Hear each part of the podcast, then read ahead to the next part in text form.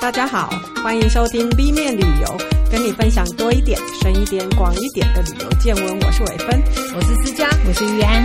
呃，因为社群平台非常风行哦，嗯，手机摄影啊非常的方便，我觉得大家在 IG 啊、Facebook 上面 PO 图啊是。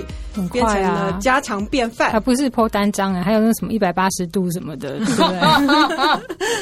真的在呃社交平台上面可以说大家都是摄影师，嗯。可是呢，如果说当摄影变成了工作，就例如说我们曾经的旅游呃当成工作，那。摄影不再只是一种附加的娱乐或者兴趣的时候呢，又会是什么样一个状况呢？嗯，专业人士的某种执行动作，我觉得很辛苦，蛮辛苦的耶。兴趣变工作是完全两回事。嗯，好，那我们今天就邀请了一个呃旅游摄影师来跟我们聊聊这个工作，然后他有什么样难得的采访经验。我们欢迎何忠诚。好，大家好，我是忠诚。那 忠诚就简单一下介绍自己。好，呃，其实，在进入摄影这个领域，有点意外吗？无呃，无心插柳吧。嗯嗯、呃。其实我一开始其实并没有要去做摄影这个、嗯、这个工作，嗯、我只是想要有一个比较时间弹性。平日比较有时间可以去可以出去走一走的这样的工作，是是是。所以那时候我离开我最后一个正职工作，我就去找了类似像咖啡馆啊，嗯，或者是那种排班的，OK，就是可以平日可以排排假出游的，嗯嗯。那当然后来还是没有没有去成啦，嗯，哎，当然有一些原因在里面。那这样子的时间大概过了半年。嗯，那就觉得有点，就休息也休息够了，就会有点也不知道要做什么。嗯，可是我有逛书店的习惯，那个年代就是书店是比较多的那种呃资讯来源嘛，大部分在书店，所以我大概月初月初杂志都出来了，是，那我就去逛书店，结果看到一本《绿生活》杂志，哇。对，那现现在已经没有了。对，那时候其实 还蛮有，是因为我对生态有兴趣，我就翻翻翻。其实那时候也没有什么旅游杂志，说实在，嗯，我就翻到最后面，他就有登了一小块应征特特约摄影。哦，哎，我就觉得蛮有意思的。嗯嗯，哎，其实我不懂。嗯，我我因为不懂就不会怕。也很大，我觉得蛮有意思的。意思是说你在这之前没有真正碰过摄影这件事。哇，事实上我真的不会。后来我就把这个资讯记下来，那时候连手机也没有嘛，不能拍，我就把它再用 把那个抄下来，我就去应征，应征投履历就收到那个面试通知，嗯，然后总编就约我过去，我们就聊了一下，他就跟我说，呃，我们是应征特约摄影，但你对写稿没兴趣？我就写稿挂羊头卖狗肉，摄影也不会，写稿也不会，那想说，哦，好好，那我都试试看好了。刚好那一阵子呢，是刚好是台湾流行那个狮子座流星雨第一次，嗯，就是那那时候就把去去狮子座流星雨那一次的行程，我就把它资料照片整理一下，然后文字那时候就把心得写一写嘛，就一些看到的，嗯，也没有想太多，就觉得哎，居然总编就说 OK 了，那 OK 之后。后面后面我后面我就不晓得该怎么办了。那后来我就找了一些题材，在那个题材我认识了一位，我去台南七股去采访一个在研究黑面琵鹭的博士。嗯，你是自己决定对对去找的，对对。哇！后来后来就就去采访他，呃，因为我们是连拍自己自己拍自己写嘛，是，所以比较多的接触聊天的机会。是。后来我知道他是玉山国家公园的。义务解说员，嗯，那个年代叫做义解了，对啊，现在叫做解说职工，嗯，是。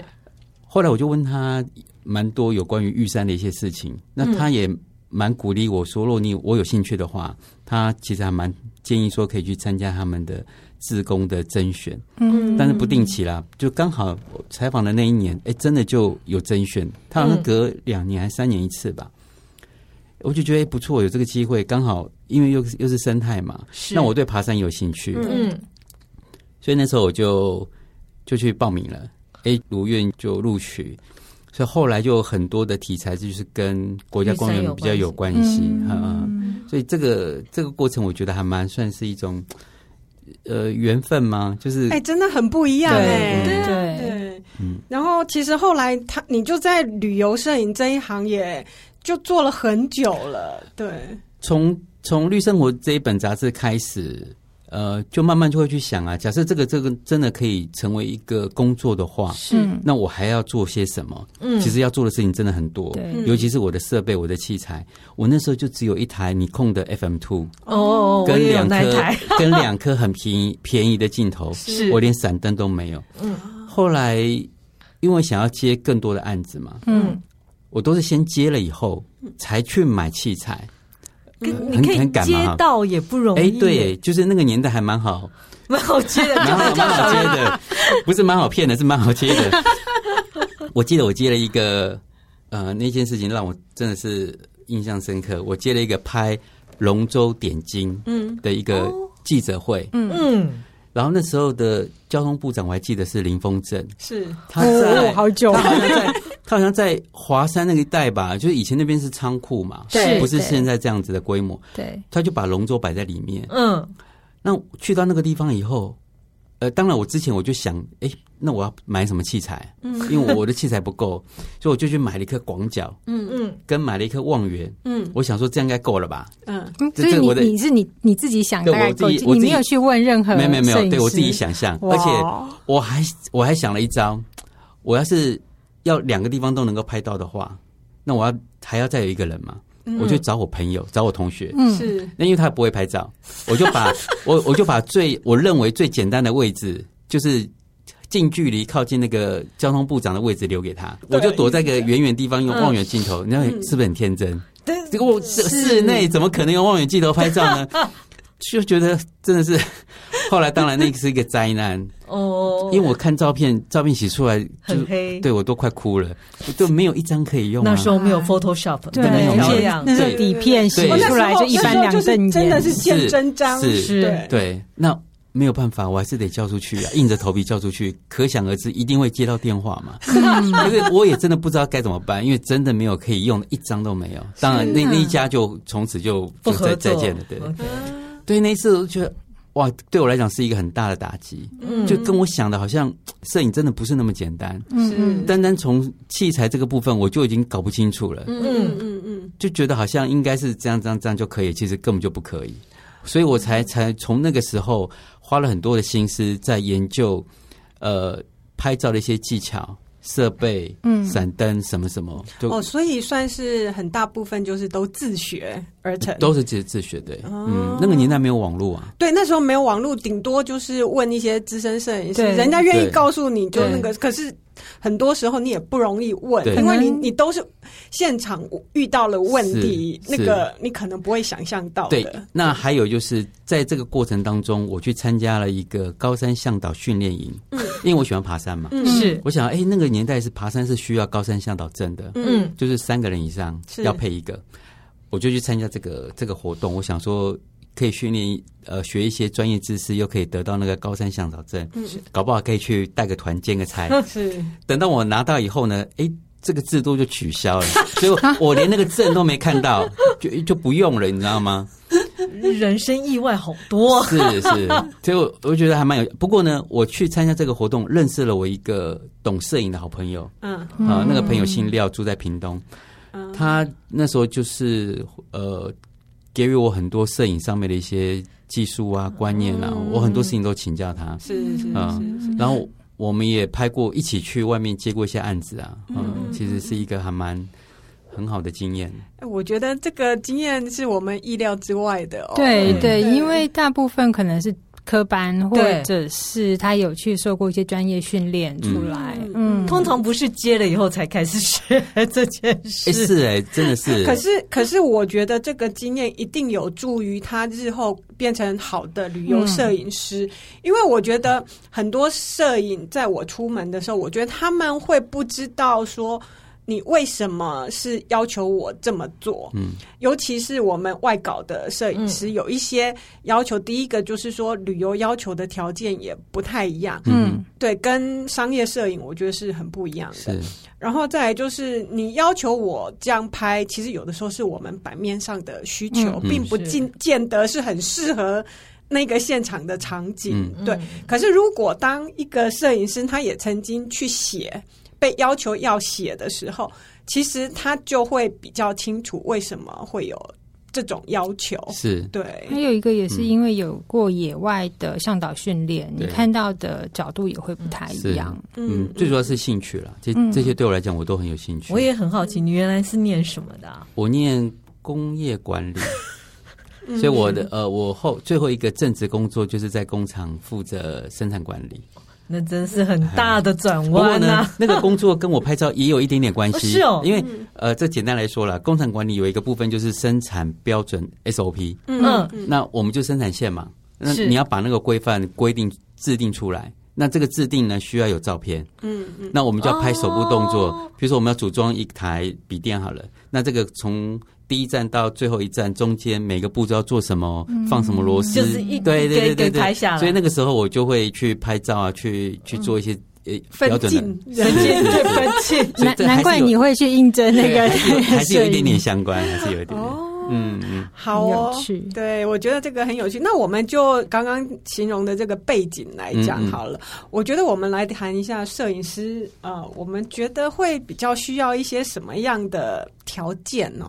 也不要说条件啦，就是说，呃，应该会说你有这些特质的话，比较容易在这个行业里面呃生存。应该说是旅游摄影，旅游摄影，旅游摄影。不过对时空不同，我们那个时候的确会需要有。这样子的问题去反问自己，嗯嗯，但是现在数位化以后啊，很多事情真的是简单一点，简简单多。我举个例子好了，我们以前是底片嘛，对，是。那底片我们也很少什么自动测光，什么什么都没有，嗯、那我们还要买测光表，对，嗯，如果不用测光表。那用什么方法？我我都是用自己去想象的那种 土法炼钢。嗯，我就去画了一张。你知道以前底片是二十一卷是二十四张跟三十六张。对。那我当然是用三十六张嘛。嗯。我就画了一个四十格的，因为有时候底片你省一点装片的时候，可以多赚到一到两张。对。所以我就画了一张四十格的，然后每一格呢，我会写这张是在哪里拍的，然后它的构图是什么，我会用画的。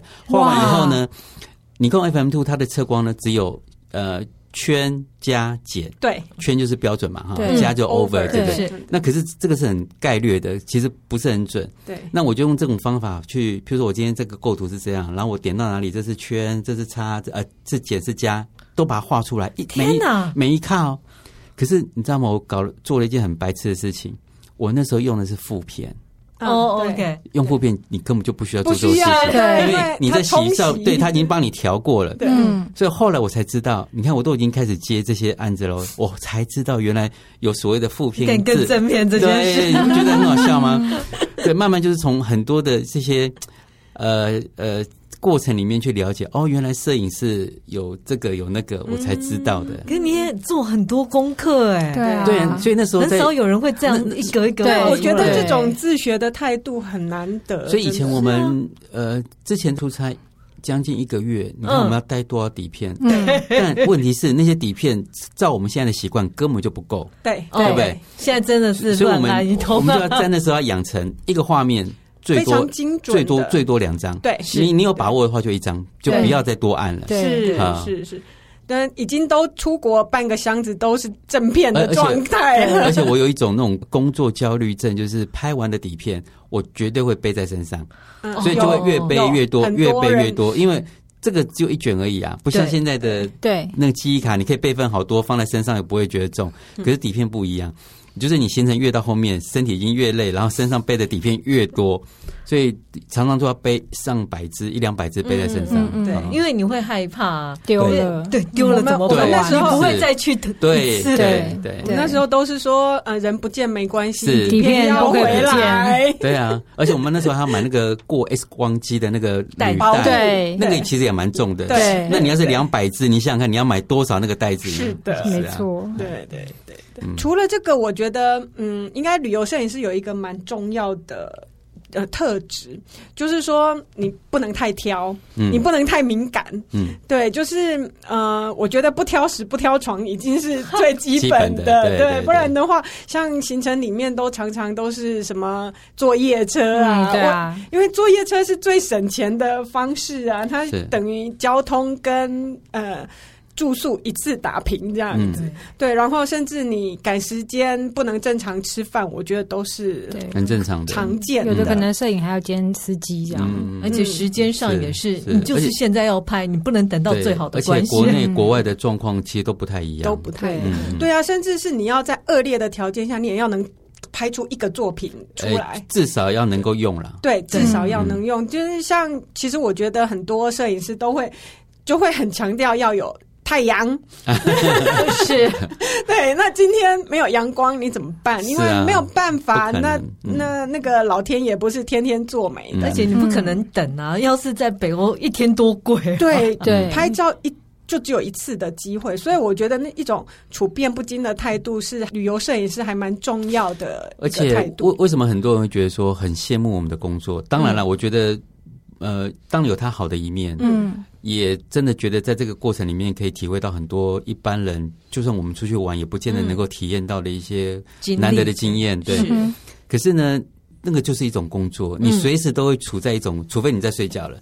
就像我举个例子，有一次我去京都，嗯，我们在饭店吃早餐，那天已经外面在飘雪了，嗯，然后我就吃着吃着，就看到一个人，一个一个女生撑着一把红伞从。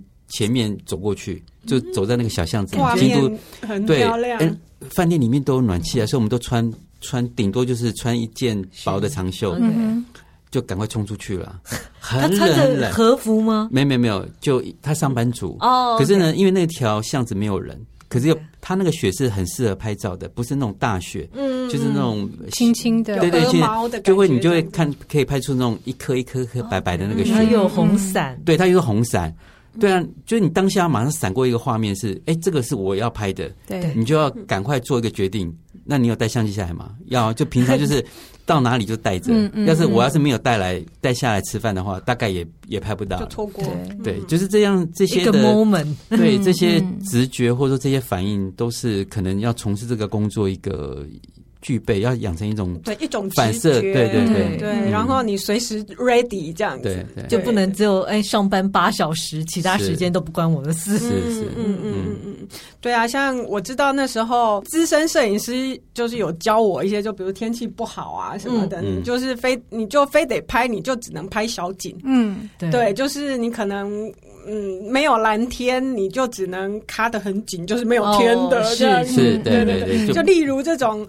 呃，就是应变的方式，摄影师绝对不能站在那里只是生气，或者是在也没有时间让你等光，或者是说，比如说你拍餐什么，不见得每一家餐厅都会给你好好的一个布置，让你拍的很漂亮。这样，我我我对于职业摄影师有一个解释啊，嗯嗯，现在的摄呃相机啊、手机啊都非常的普遍，也很功能也非常的非常的强大，对。会拍的人真的很多，我必须这样说。嗯嗯。可是我觉得，呃，摄影工作跟一般人在拍照最大不同是，我们必须做到，比如说，我们每一张都要在八十分以上，就是可以用。嗯。可是你不用到九十五分、一百分，因为。不太可能，因为没有那样的环境，没有那样的时间。但是，但是呢，一般人他可能花很多时间在等一张非常重要的照片，他可以拍到九十五分、一百分。嗯，可是他可能一百张就走这么一张。是，问题是我们一百张每一张都要八十分，所以差别在这里了。嗯，我觉得这个还蛮精确瞄准的那个工作的特质。对，所以我们要除了在拍的过程，还要去抓时间。我现在可能只有半个小时，这半小时里面我很多东西要拍，是。我不能很坚持自己。为了只拍一个我喜欢的画面，嗯，就浪费了二十五分钟，嗯，那我剩下五分钟就没办法了，就这个也是要去、嗯、去计算的，嗯，嗯，而且你也很难去 setting，对不对？你也不知道到底等一下会走过来谁啊？是，对，对，对，就就是看到什么就拍什么了，对，嗯，对。然后体能也很重要吧？呃，重要，对，因为我我知道，就是通常越是大城市。点跟点之间的交通，通常就一定非得靠双脚。是，嗯，然然后像你，即便是有大众捷运系统，嗯，你通常就我们出去都是脚。一，我觉得一天下来两两两万步应该 很正常。我一直觉得摄影是一个劳力活，是是是，对，真的啊。对你刚刚讲的这个部分，就很像。我有一次去东京二十一天，嗯，因为东京地铁很方便嘛，是，但是再怎么方便，对我们带这些给息啊什么这么多，呃，你点到点的地铁的那种交通都用走的话，其实也是会走死人的。对对，我记地铁，我记得好大，他们的连接站都连接口就可以站走好久。而且东京的地铁它没有电梯，嗯，大部分没有电梯。对对对对，我们就提着这个大包小包这样子扛啊，这样走啊。我记得我二十一天回台湾以后，我的脚趾头十只脚趾头麻了一个月。哦天哪，没没有知觉，真的。真的，而且摄影器材又重，因为我们又又碰到一个非常为公司省钱、不能搭计程车的文字外稿。哇，老实说，日本计程车真的超很贵，这我能理解，所以这个我们当然没有问题啦。对，只是我觉得有些有的时候排的太紧了，对，你就必须或者是我们要从地铁到下个站，真的有点远，对，那就坐车吧。可是没有办法，而且通常文字都是女生，也很难帮你背，对啊，顶多只能帮他们背脚架什么。的那都就是对啊，一点点对，嗯嗯嗯，行，那还要像你那个还要爬山的那个更可怕吧？如果爬山的话，当然不可能背这么多了，因为不要跟自己过不去啊。因为你不能还没爬到山顶就已经挂了。所以，我们就是看这次主要的任务是什么，我们就会带什么器材。假设这次的任务需要拍到商品，要打灯才会带到灯。对对，不然的话，你说什么什么 gay 全部带上去的话，哇，那个要命，对，这会要命的。而且我也发现啊，很多摄影旅游摄影特别会跟那个拍照对象 social，因为他为了拍。这一张照，他就会跟他讲好多好多话。对，我就记得有碰过那个摄影，他会先要我帮他问说本地化的漂亮跟很好怎么讲，对他就可以去逗那些阿姨呀或阿妈这样。因为他听到一个外国人来讲外国话，会觉得很可爱。我觉得以前在拍这些东西是比较轻松方便，嗯，就是所谓的那种。比较不会去考虑到说他的什么肖像权啊，对对对，他的就是现在因为观光客太多，网络太发达，现在比较会去避讳说你拍到我什么的。可是以前那个年代是我觉得是一个很美好的年代，大家不会有太多的那种猜忌哦，没有防备心。对，我看到一个很美的画面，一个很好的一个人物的表情，我们可能就想要去拍它。是，现在可能都不是那么容易。嗯嗯嗯嗯，现在辛苦很多，是真的。所以真的像这样子的工作，我觉得要。嗯，蛮多的工作上的热情，你才有办法呃撑下来。因为很爱这件事情，你会做一些牺牲哦。嗯、那我知道，像忠诚上次有讲过很特别的例子，还要请家人怎么样的送相机到公司啊？哦、对对对对，那呃，这个也是那一趟在东京二十一天的发生的事情。我们有一次。去到六本木大楼，嗯，那个那个时候六本木它是一个新兴的一个市镇，嗯，他们就盖了一个深大楼，那那栋大楼就是他们要 promote 的一个很重要的一个景点，嗯，对，尤其是对国外观光客来说，所以我们那时候的采访二十一天里面有将近一半都在六本木，所以它这是个很重要的重点，是。那那天我们去到那边到傍晚。公关就带我们到顶楼，那个是不开放的。嗯，他就带我们上去。为什么要带我们上去？因为那天是满月。哦。然后六本木大楼跟东京铁塔又是可以遥遥相望。嗯。然后那一颗那一颗那个满月就在那个灯塔的旁边。哇，好美。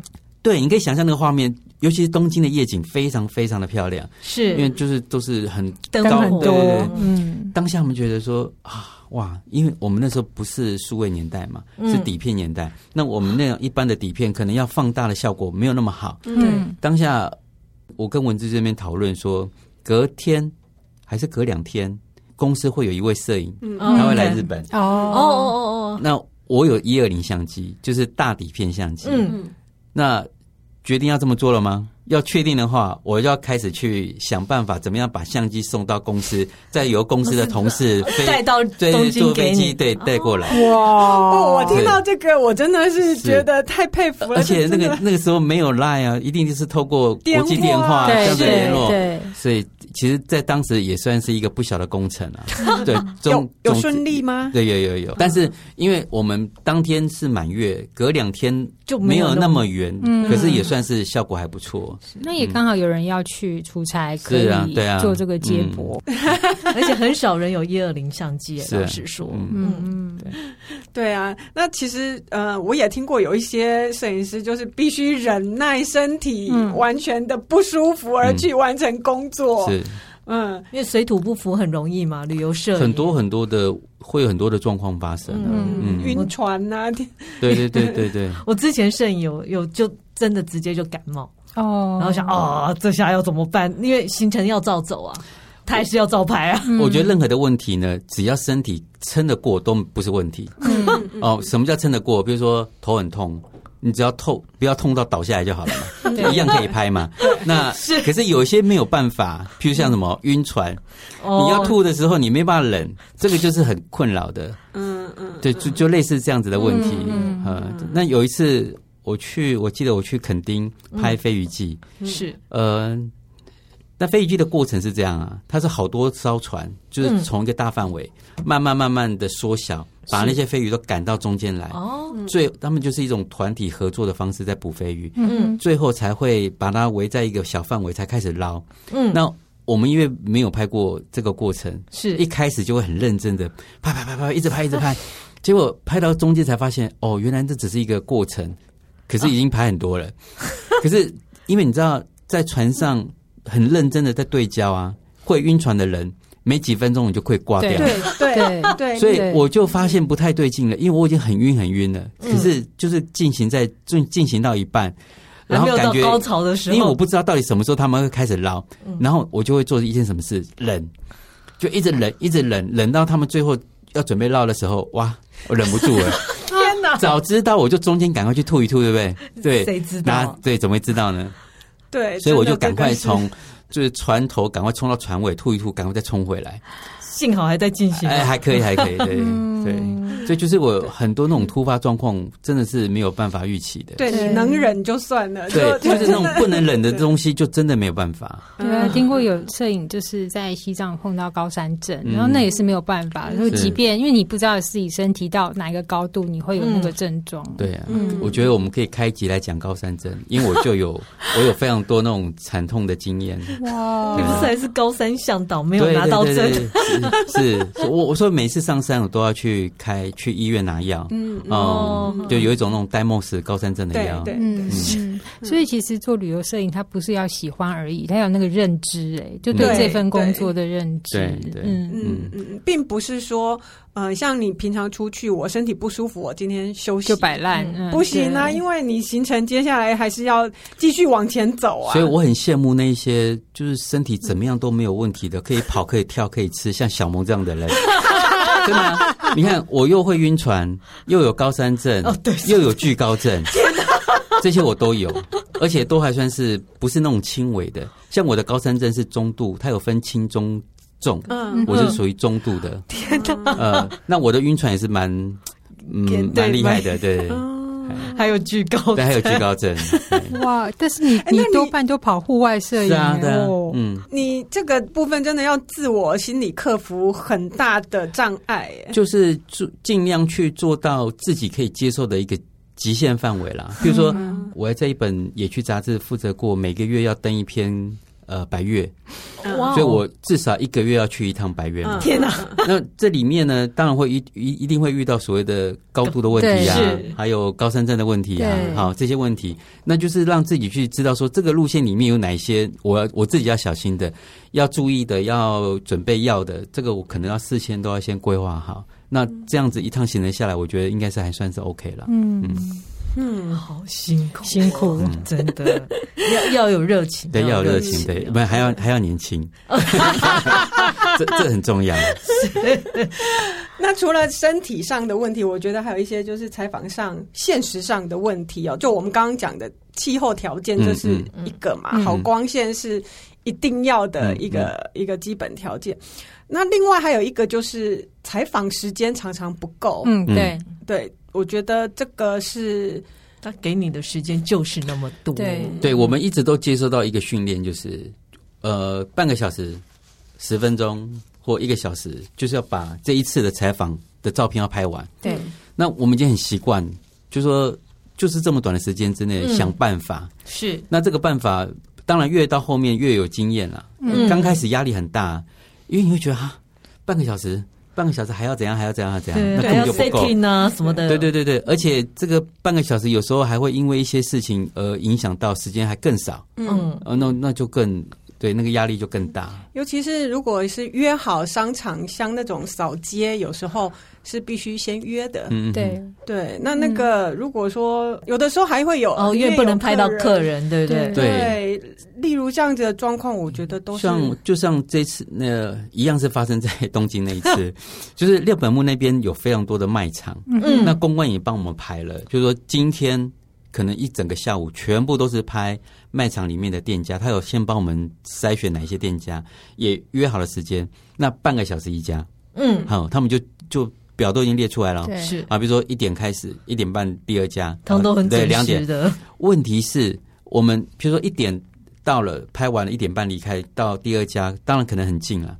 问题是我们到了第二家，第二家里面有客人。哦，哎，我们那时候才知道说，哦，原来他们处理这种事情的原则就是。客人至上嘛对，应该说店家至上。是了，对对对。然后呃，他们把客人都呃呃，就是消费完送走以后，我们才能进去。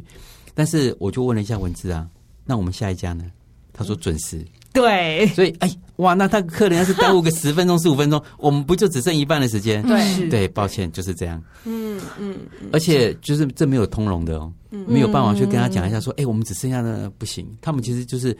日本人真的是一板一眼，抓时间抓的非常准。对，尤其他在面对工作，他不会再把我们当做是观光客，他把我们当做是来日本工作的，对对的的一部分。所以他们就以他们的标准来处理这些事情，就是这个样子。嗯嗯。所以摄影要在很短的时间，他就先想，你就要先想好，说等下你要怎么拍，拍哪些地方。因为我记得之前在北欧有一次也是这样子，就是虽然那个地方是我们先联系好的，可是真的我们到的时候，他就让我们在送餐台拍菜。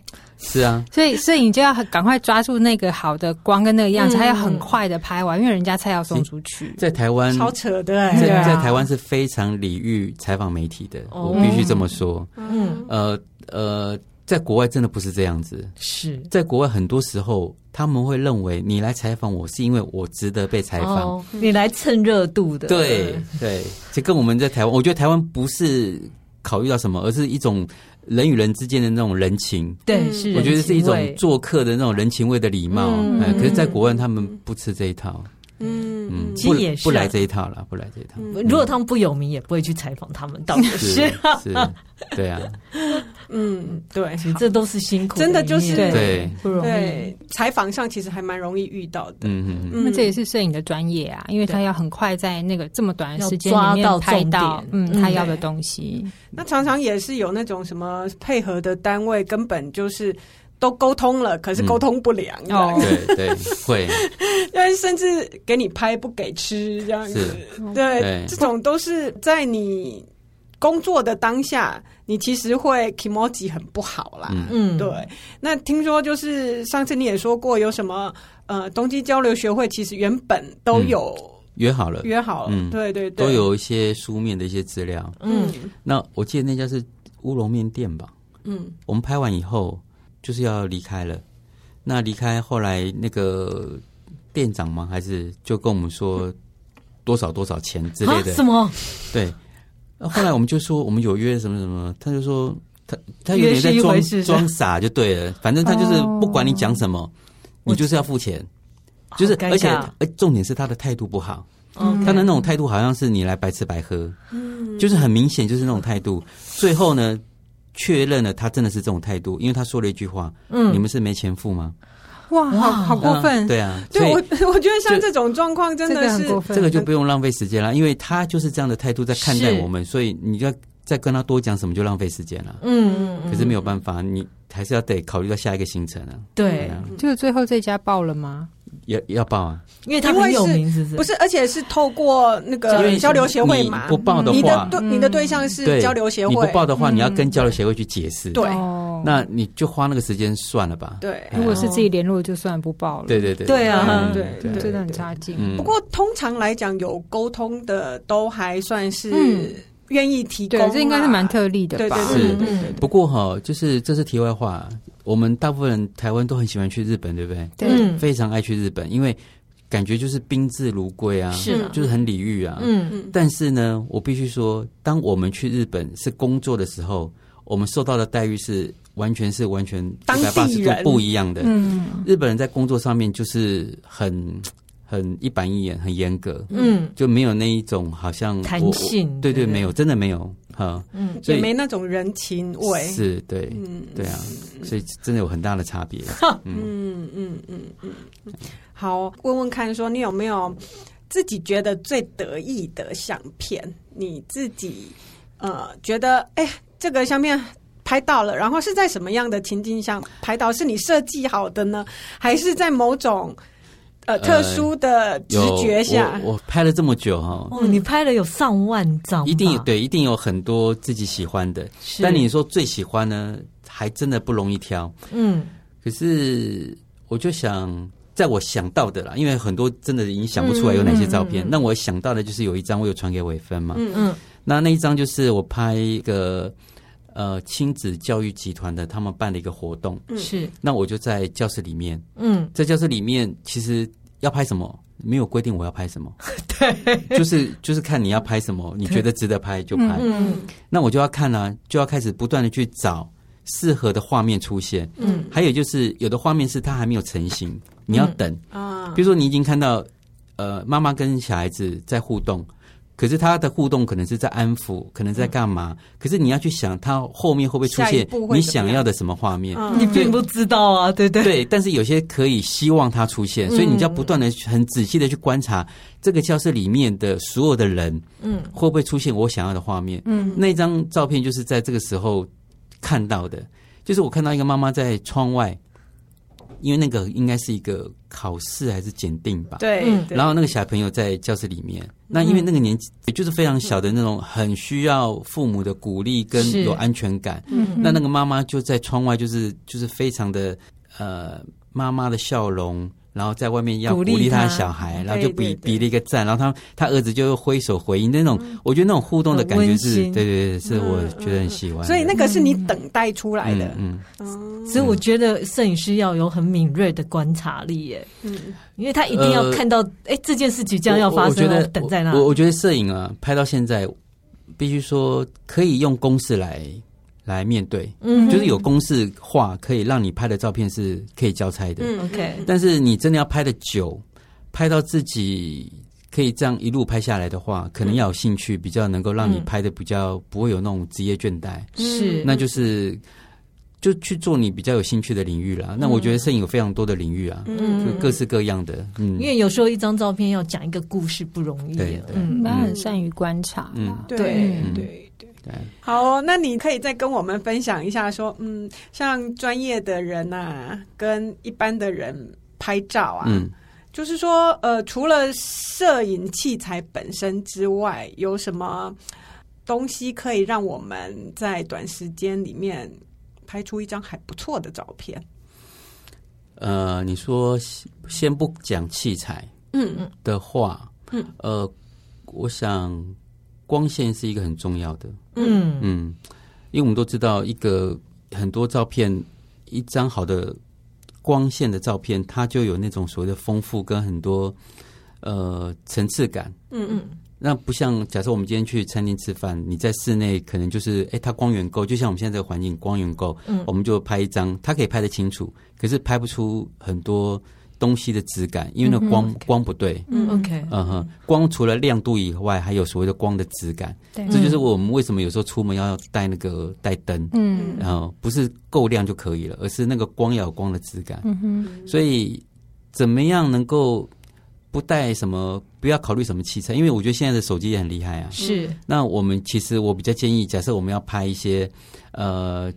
什么美食啊，一些什么小物啊，嗯嗯、我们就尽量去挑窗边的位置，嗯，就利用它的自然光，而且那个自然光是有方向的，嗯哼，它不是说我今天直接到一个呃户外的，嗯。呃阳光下，嗯，这样的光线也不好。你说不能顶头的，对对对对对，你最好是在窗外，那个光是从窗户外面这样子渗进来，那它就会有一个方向性跟。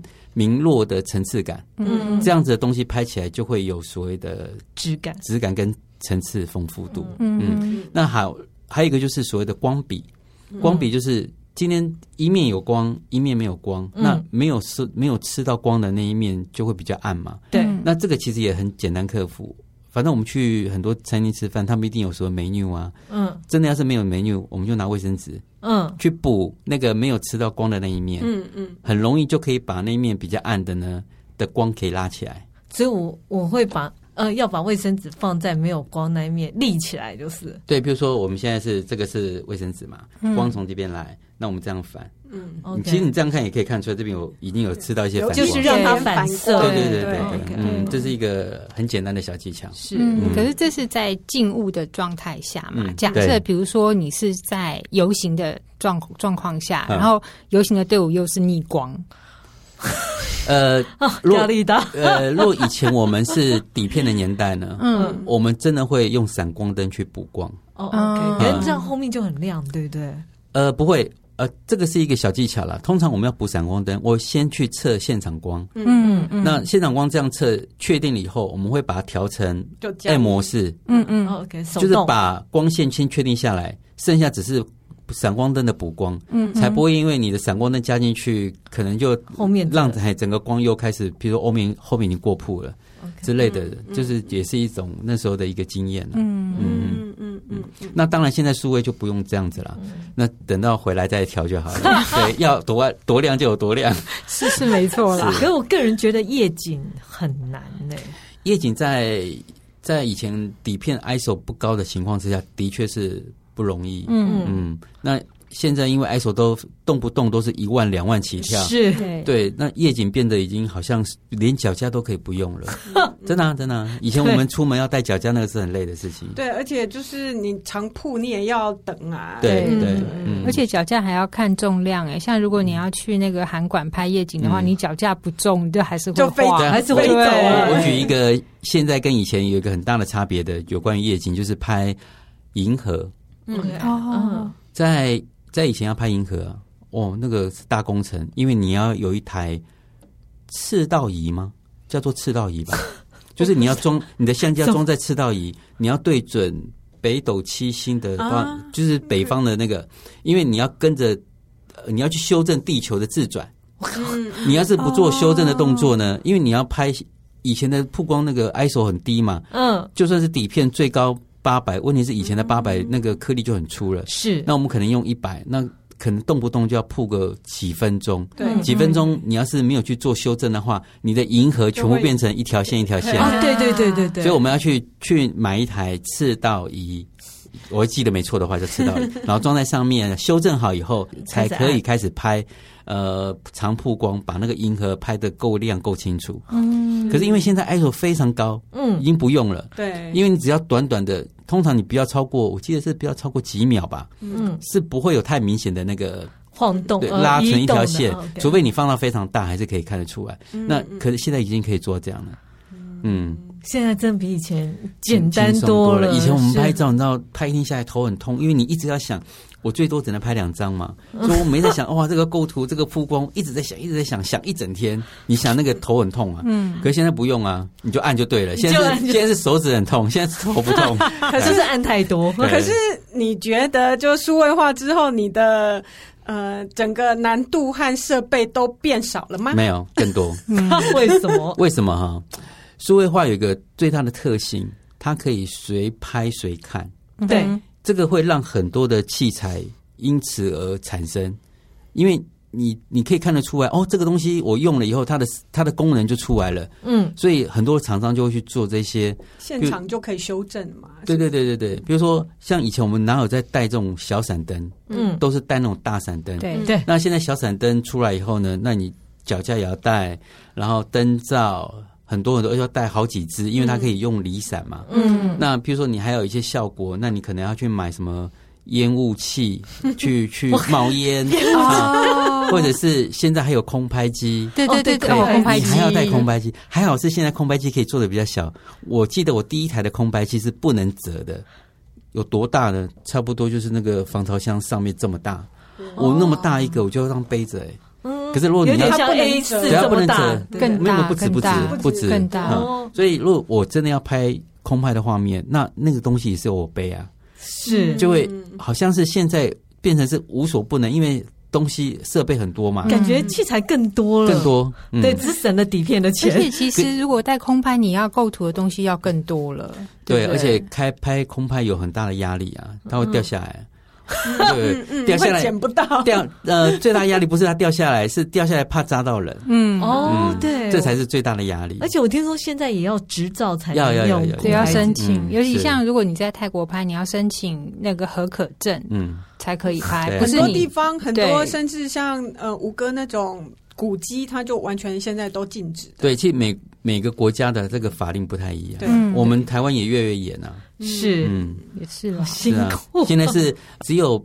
白天时间可以拍，不能夜拍了。夜拍的定义是什么呢？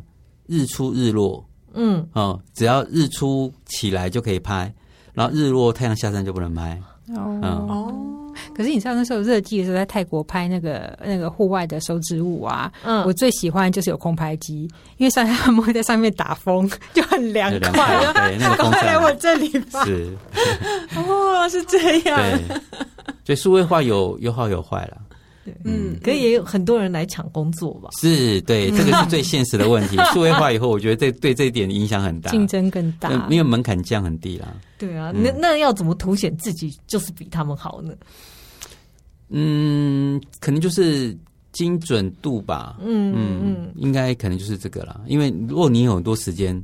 那大家都可以，对，我有时间慢慢摸一张照片的话，我想这不是什么太难的事情。是是，真的就是呃，像现在的平台上面，大家都可以看到各式各样的旅游美照，对啊，甚至就是呃，除了风景美，还要再加上美女。对，现在 IG 都是流行这些照片。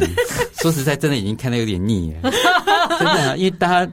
我觉得这是一种流行啦，也没什么问题啊。就是大家都是这样子啊，就是摆穿类似的衣服，摆类似的动作，嗯嗯，都是这些照片比较多。所以你要想出别的构图就比较困难一点啊。我觉得都是要安排啦，对，就是要一直花脑筋去想。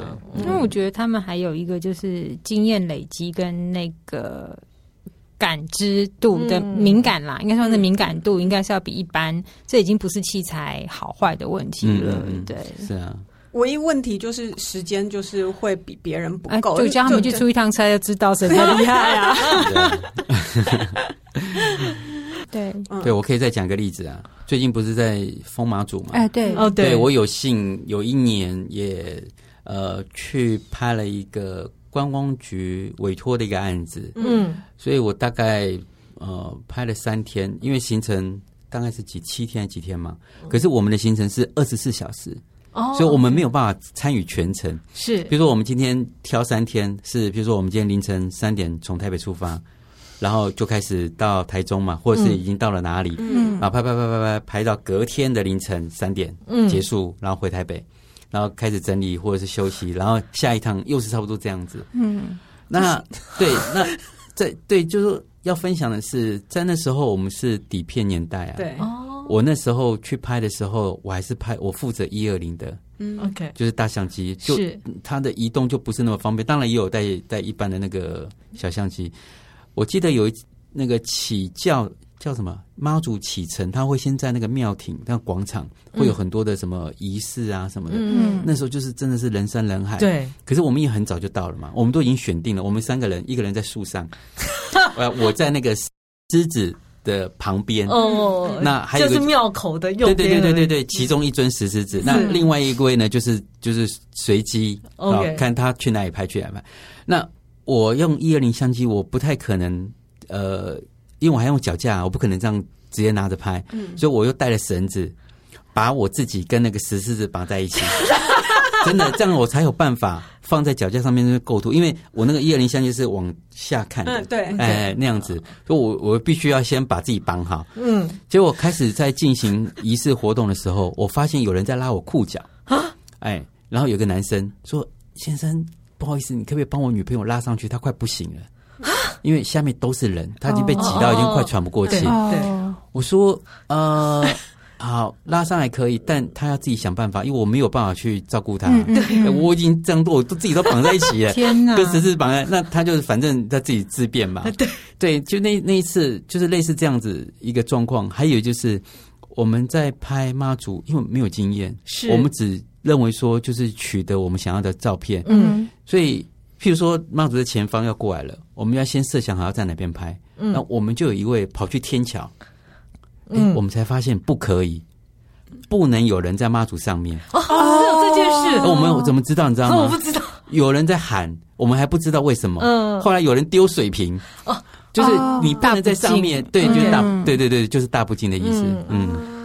才知道有这一层那个哦，故呃忌讳，天啊，真的对对。不过我觉得啊，就是呃，大家要真有有时间的话，真的很建议大家去。不管是白沙屯或者是大甲妈祖，嗯、真的是很建议去跟一趟。嗯、我觉得那个应该是很难得经验。可是拍真的是不容易，因为其实现场很混乱。对，就不要想拍照这个事情啊。有有，我们拍照以外，我们是工作没有办法。我没有工作的话，其实你就是看到什么拍什么。我觉得那是一件很很 enjoy 的事情。对对对，嗯、这就是把摄影当工作。